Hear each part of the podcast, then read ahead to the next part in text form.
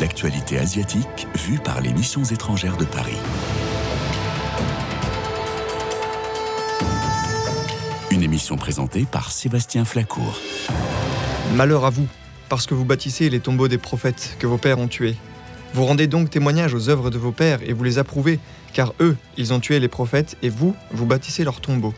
C'est pourquoi la sagesse de Dieu a dit Je leur enverrai des prophètes et des apôtres, ils tueront les uns et persécuteront les autres. Vous l'avez compris, chers auditeurs, avec ce verset issu de l'évangile de Saint Luc au chapitre 11, c'est de martyr que nous allons parler aujourd'hui, car le martyr est un des thèmes qui a traversé l'histoire des missions étrangères de Paris, et plus précisément d'une pratique spéciale autour d'un objet, non pas un instrument de torture, mais bien l'objet qui l'annonce. Et nous accueillons Alizé Ledruyenec, doctorante en histoire de l'art à l'université Paris Panthéon-Sorbonne et à l'université catholique de Louvain. Bonsoir Alizé. Bonsoir.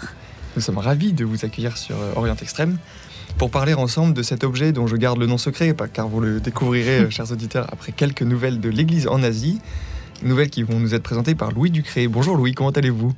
Ça va bien Sébastien. Et nous allons vous écouter aujourd'hui à propos de Monseigneur Sébastien Shaw, qui revient sur la situation au Pakistan.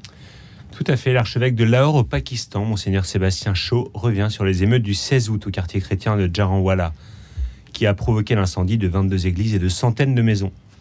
Il défend le dialogue interreligieux dont il est l'un des représentants importants au Pakistan. Il livre son regard sur la situation des chrétiens dans son pays.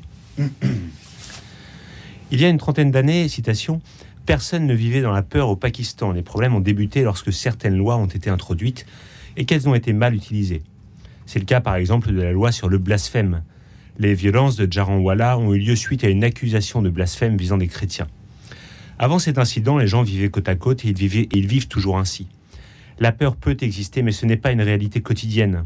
Les musulmans et les chrétiens vivent ensemble et participent même aux cérémonies religieuses des uns et des autres. Il reste la possible accusation de blasphème, passible de prison et de pendaison, qui vise toute personne qui manquerait de respect à l'égard du prophète Mahomet ou du Coran. N'importe qui peut être aisément accusé à tort de blasphème. Les disputes personnelles sont à l'origine de nombreux cas d'accusation. La religion est utilisée dans l'intérêt malveillant de certaines personnes. Les motivations sont diverses, elles peuvent être d'ordre politique ou financier, jalousie, vengeance, ou encore dans le cadre de différends concernant des terres et des propriétés. Fin de citation. La question se pose comment désamorcer les tensions interreligieuses au Pakistan?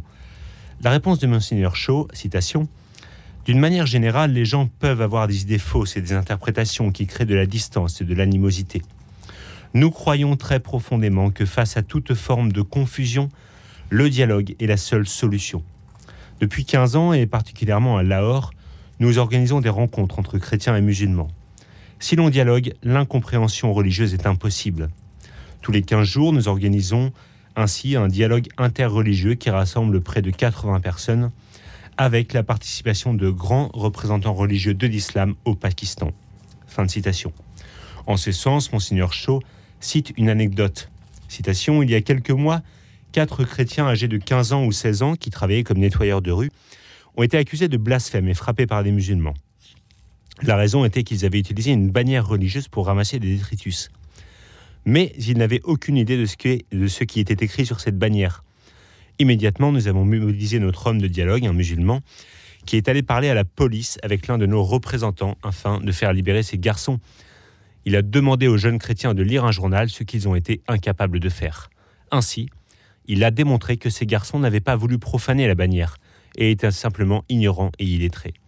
Grâce à ce dialogue, la situation a été résolue reste une certaine méfiance dans les mentalités au Pakistan à l'égard de la minorité chrétienne.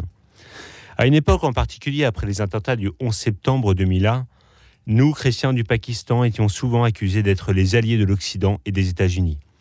Mais aujourd'hui, les gens ont compris que nous sommes nés ici et que nous sommes les enfants du Pakistan. Fin de citation. En conclusion, Monseigneur Chouet souhaite faire passer un message aux musulmans du Pakistan. Citation Nous voulons tous que le Pakistan soit un pays en paix, nous vivons tous ensemble. Il ne s'agit pas seulement de tolérance, mais aussi d'acceptation réciproque, comme dans un couple. Nos croyances sont différentes, nous prions de manière différente et nous l'acceptons. Dieu nous accepte tous. Nous ne devons contrôler personne et comprendre nos différences. Et aux chrétiens, je leur dis que nous devons aussi apprendre à vivre davantage en paix avec les autres. Nous bénéficions d'une longue expérience de dialogue interreligieux. Nos écoles chrétiennes ne sont pas seulement des institutions religieuses, mais des institutions sociales. Fin de citation.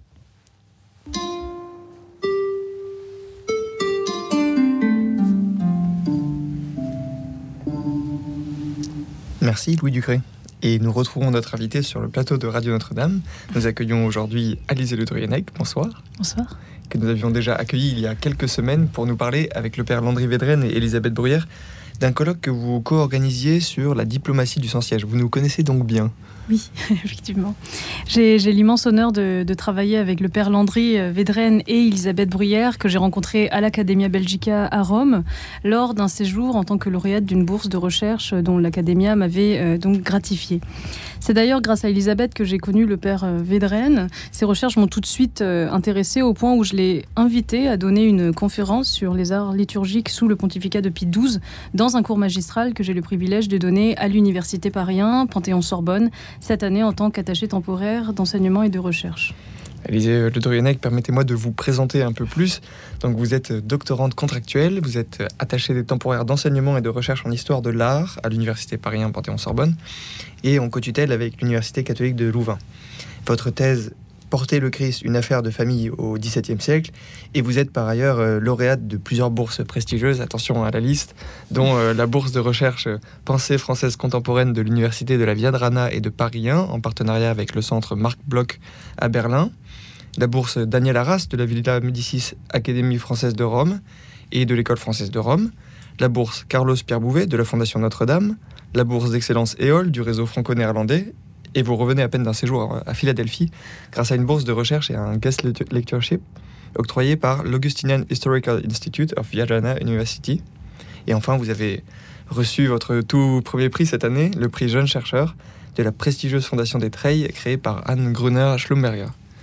Nous sommes vraiment ravis de vous accueillir pour nous parler euh, donc de cette pratique et de ces objets si particuliers qui étaient utilisé dans le Japon du XVIIe siècle. On parle des fumié, je ne sais pas si je le prononce bien. Dans, dans, quel cadre vous êtes-vous intéressé à, à, ce thème des fumiers et que sont ces objets?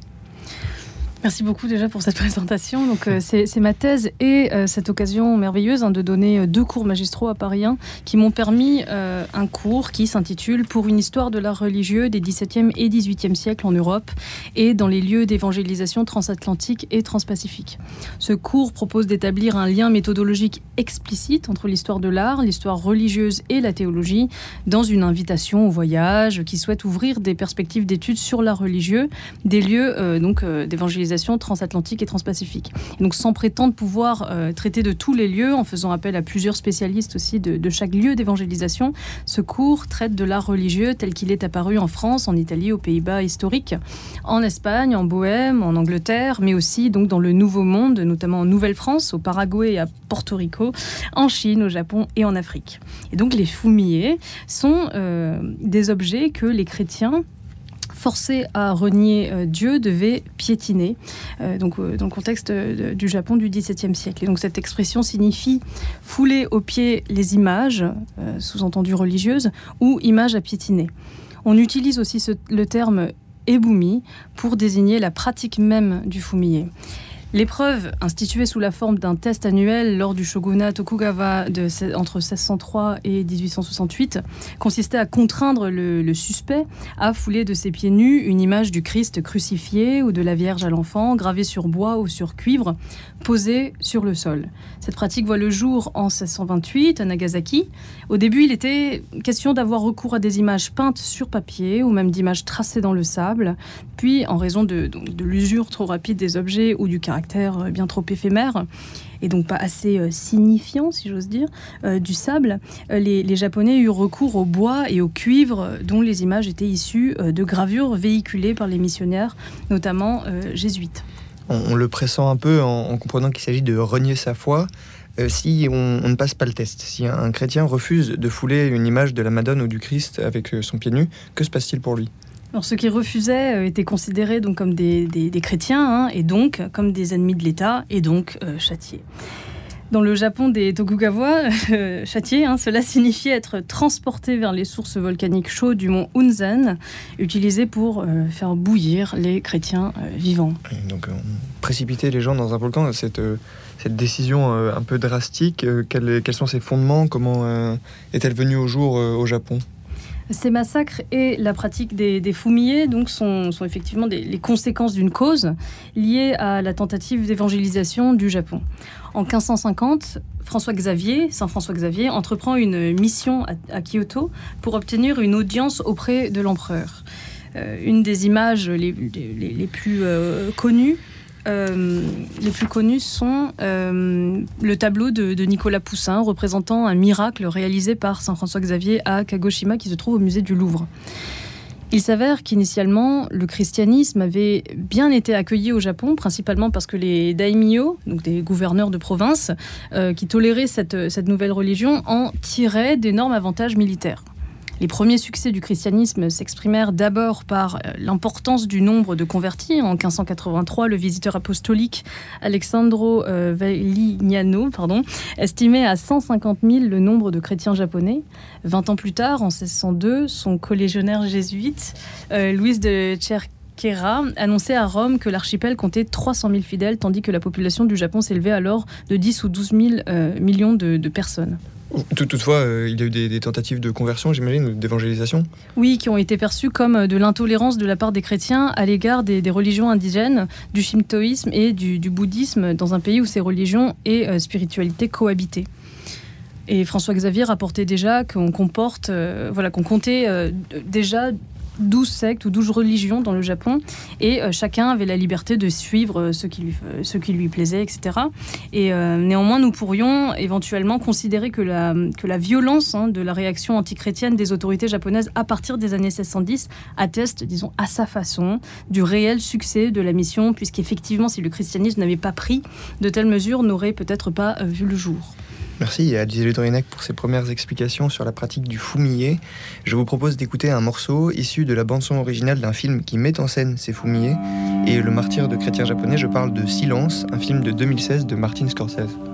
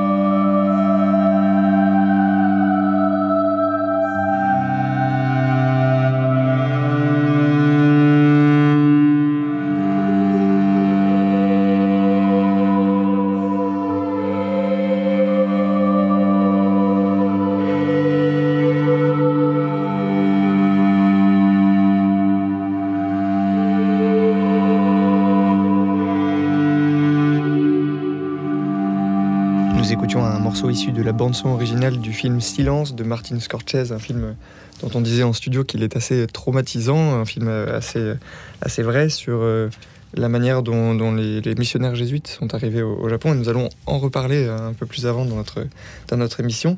Vous, vous soulignez tout à l'heure, euh, Alizé Ludrenek, que votre approche en histoire de l'art religieux souhaite faire entrer pleinement la théologie et l'histoire religieuse. Et considérant euh, les, les quel aspect théologique vous intéressait particulièrement?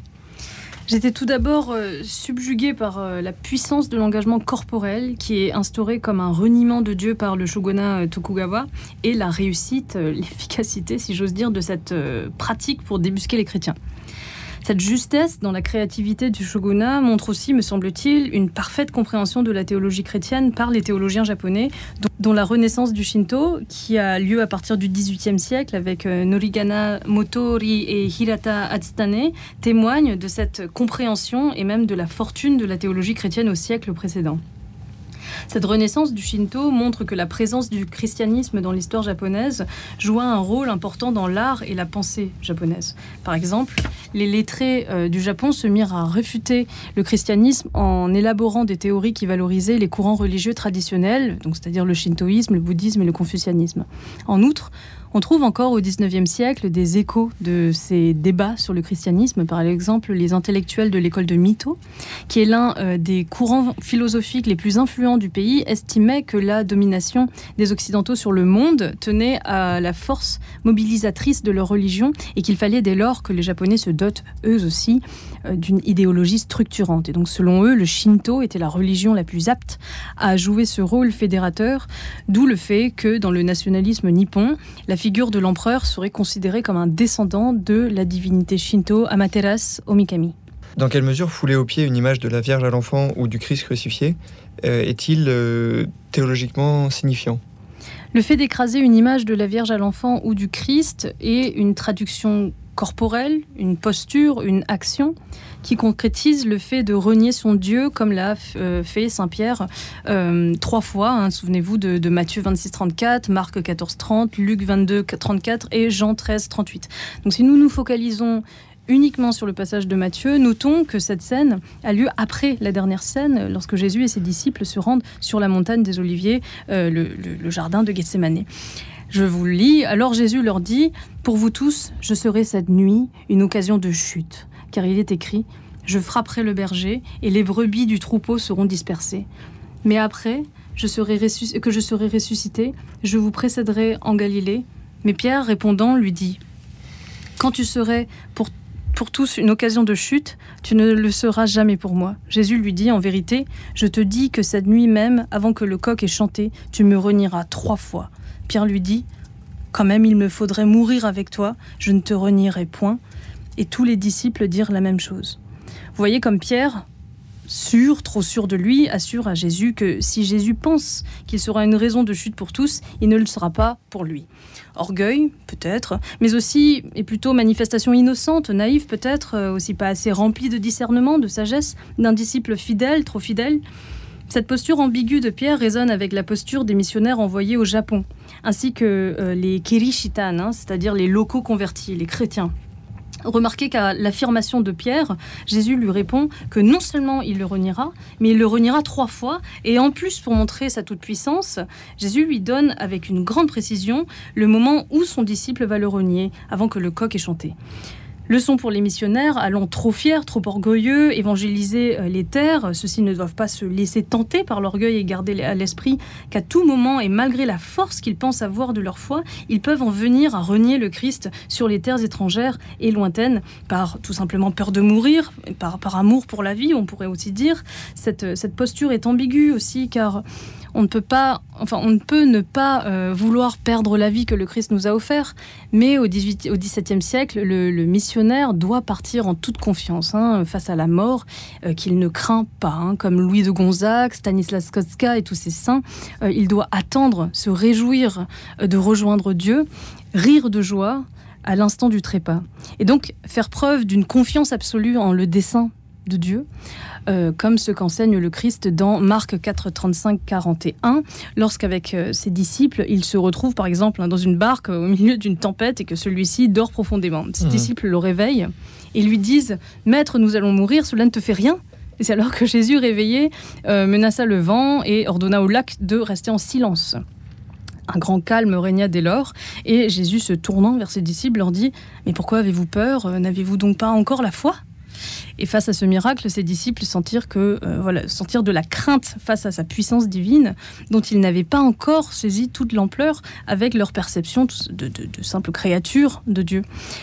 Pour comprendre toute la subtilité de cette confiance, de cette foi dont parle Jésus dans ces différents passages bibliques et l'importance de cette confiance en Christ, je vous conseille notamment de regarder, donc on en parlait, euh, le film de Scorsese, Silence, et d'être tout particulièrement attentif à la dernière image et de l'appliquer au film en entier quand vous euh, ferez l'exercice de vous en ressouvenir à rebours. Qu- Qu'est-ce que c'est que cette dernière image dans, dans ce film? C'est une image où il euh, donc il, euh, il- il- voilà il, il, tient enfin j'ai pas envie de vous spoiler mais il tient une croix il tient un signe en fait de, du fait que éventuellement il n'a jamais renié Dieu et donc euh, voilà j'ose insister hein, aussi ne cherchez pas la justesse documentaire euh, dans, dans ce film hein, mais tentez de penser en historien de l'art les effets de l'œuvre sur le spectateur, le sous-texte, le message métaphysique, le choc esthétique. hein, c'est un film, Oui, bien sûr. il ne faut pas l'oublier.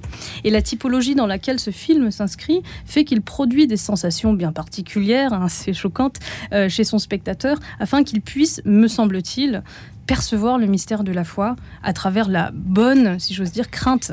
La bonne crainte à avoir envers Dieu, celle donnée par l'Esprit Saint, la crainte de Dieu, trop souvent confondue par, euh, enfin, avec la crainte du monde ou euh, de, la créature. Et face au massacre, à tous ces événements en terre japonaise, le missionnaire qui porte la parole évangélique, qui est dans la théologie chrétienne une des trois modalités de la parole divine, hein, la parole évangélique, disais-je, se transmue ou s'ajoute à une autre modalité de la parole divine qui est donc le martyr, hein, c'est-à-dire le témoignage, la preuve que euh, l'Apocalypse 6.9 loue. Je cite, Quand il ouvrit le cinquième sceau, je vis sous l'autel les âmes de, ceux qui avaient été immolés à cause de la parole de Dieu et à cause du témoignage qu'ils avaient rendu. Et donc souvenez-vous enfin de Matthieu 10, 39 qui rapporte que celui qui perd la vie, celui qui perd sa vie, la trouve. Ainsi, le chrétien persécuté ne doit pas oublier que le Christ n'est pas venu apporter la paix sur terre, mais l'épée. C'est-à-dire qu'il est venu apporter une paix qui précède le combat, Bon, car il est effectivement venu apporter la paix, hein, comme, euh, comme on le trouve dans euh, Jean 2, 14, Jean 14, 27 et les Éphésiens euh, 2, 14, 18. Est-ce que vous me permettez de vous poser une question un peu personnelle? Oui. Est-ce que vous aviez vu le film Silence avant d'effectuer vos recherches sur les fourmiliers? Ou après Je saurais pas le dire. Je pense que c'est une question qui me fascine depuis assez longtemps. J'ai, le, le- le film est sorti après que j'ai pris connaissance de ces objets, de D'accord. ces pratiques. Euh, mais je pense que le film a alimenté euh, ma, ma passion pour ce, pour ce phénomène. il, il me semble que, que vos recherches sur l'histoire de l'art religieux et l'évangélisation euh, donc transpacifique en, en Asie et transatlantique aussi, euh, donc ce- ces recherches sont liées à, à un autre projet que vous organisez. Est-ce que vous pouvez nous en dire un peu plus avant de nous quitter? Oui, effectivement, merci beaucoup. Euh, en effet, cette, recherche est à la fois en parallèle et préparatoire d'un autre projet nommé Défancli et financé par le gouvernement canadien, que je co-organise avec euh, Isabelle Harvey de l'Université catholique de Louvain et de l'UCAM, l'Université euh, du Québec à Montréal, et Wenji Su de l'Université de Princeton.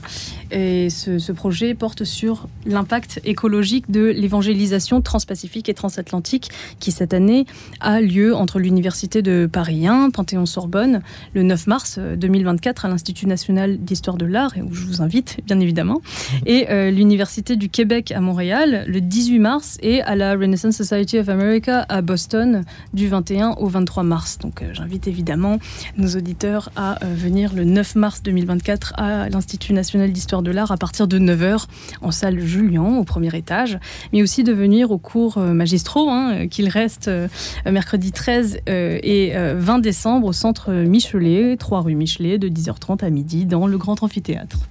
Vous l'avez compris, chers auditeurs, vous êtes bienvenus dans les cours magistraux de Madame Alizé Le Druenec, que nous remercions vivement d'être venu participer à, notre émission, faire découvrir les, les, foumillés, donc cette pratique qui obligeait les, premiers chrétiens du Japon à marcher sur des images sacrées euh, pour, euh, pour euh, susciter leur reniement dans la foi. Je suis très heureux d'avoir découvert cet objet avec vous. Et vous, chers auditeurs, je vous retrouve la semaine prochaine pour un autre épisode d'Orient Extrême.